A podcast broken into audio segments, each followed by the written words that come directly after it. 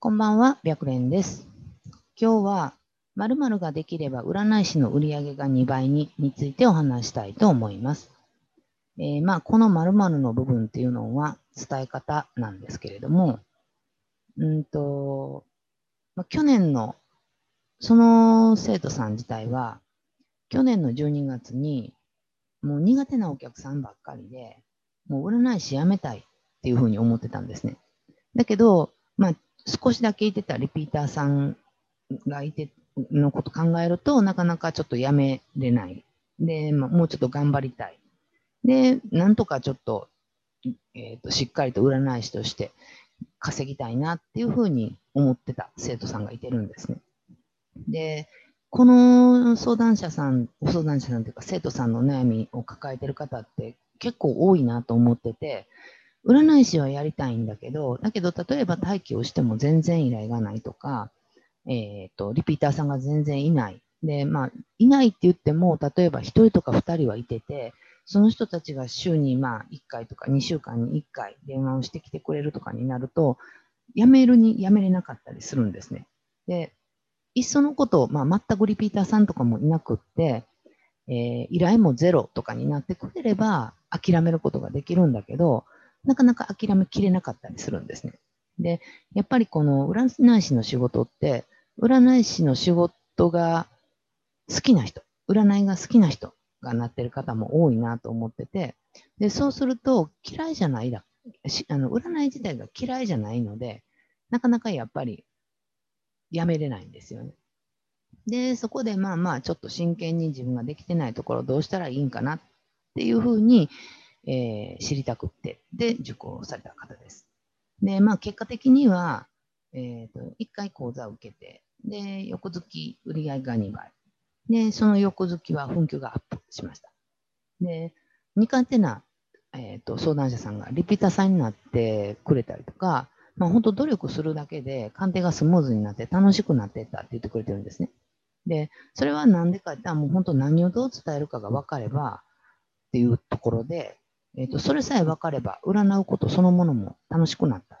ていうふうに言ってもらってます。で、やっぱり依頼者さんも元気になったり笑顔になれる。で、そこからリピートにつながるっていうふうに、まあ、最終的にもうすぐに占い師としての結果が2倍にえ上がっています。の多分これからどんどん上がっていくとは思うんですけれども、で、ここで考えなあかんことっていうのは、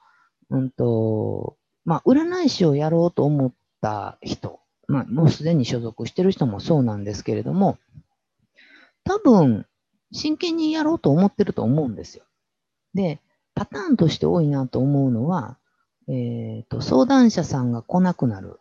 で、相談者さんが来ないから待機しても仕方がないよねって思う。で、待機しても仕方がないと思うから待機しない。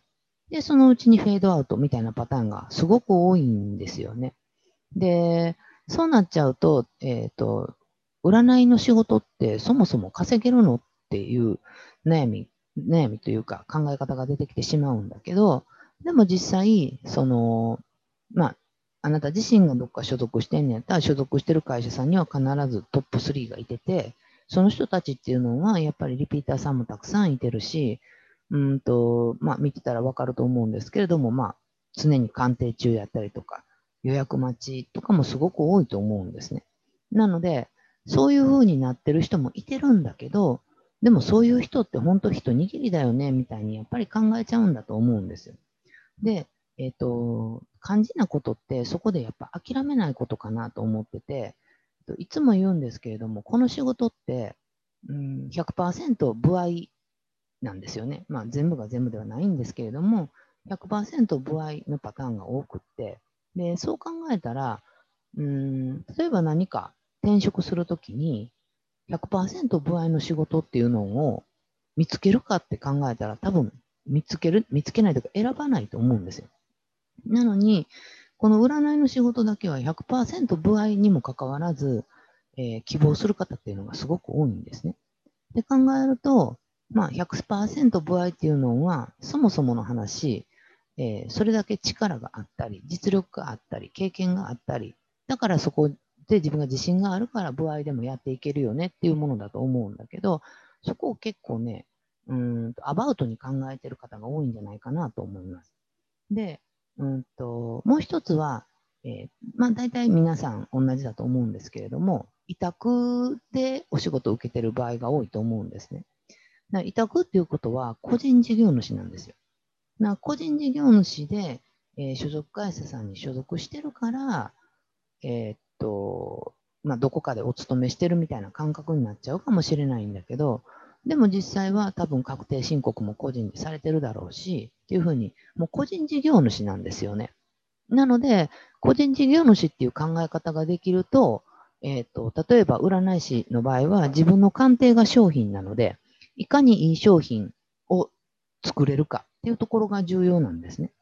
で、いかにいい商品作れるかっていうのは、いかにいい鑑定ができるかっていうことにつながっていくんですね。なので、そこをちゃんと考える必要があって、まあ変な話、この占いの仕事っていうのは、鑑定結果、まあ皆さん何らかの戦術は持ってると思うんですけれども、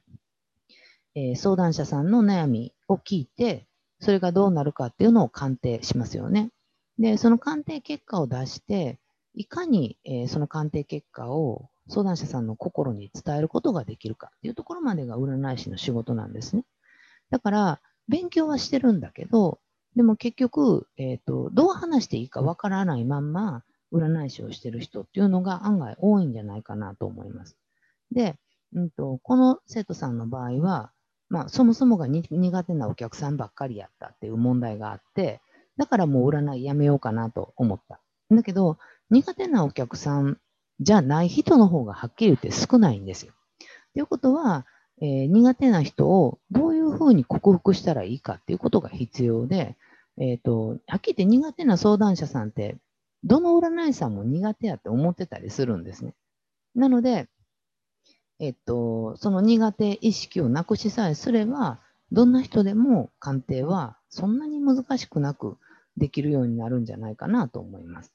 なので、えー、まあ、売り上げを上げることってすごく重要。まあ、まして占いをビジネスにしようと思ってるんだったら、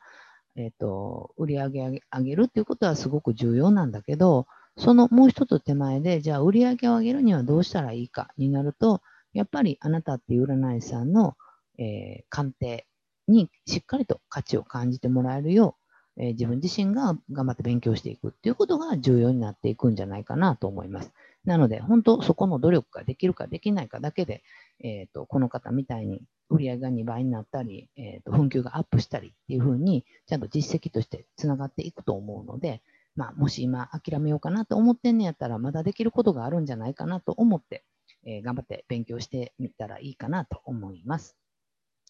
ということで、えー、この占い師大学では、プロの占い師さんがちょっとでも活躍できたらいいなと思って動画を配信しています。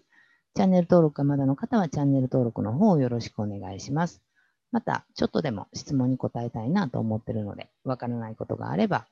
えー、LINE 公式の方からメッセージで送ってきてください。ということで、本日の動画は終了です。ありがとうございました。